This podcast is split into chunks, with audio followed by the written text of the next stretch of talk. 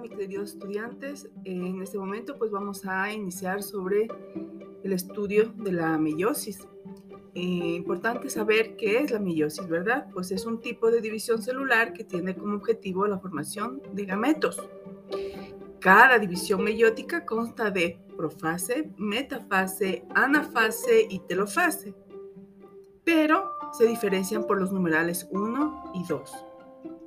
Recuerde usted que en la mitosis las dos células hijas tienen el mismo número de cromosomas que la célula inicial, pero en la meiosis, en cambio, partimos de una célula con dos N cromosomas, es decir, una célula diploide, y después de dos divisiones celulares consecutivas, se obtienen cuatro células con N cromosomas, es decir, células haploides. ¿sí? Cada una de las células que se obtienen son células haploides.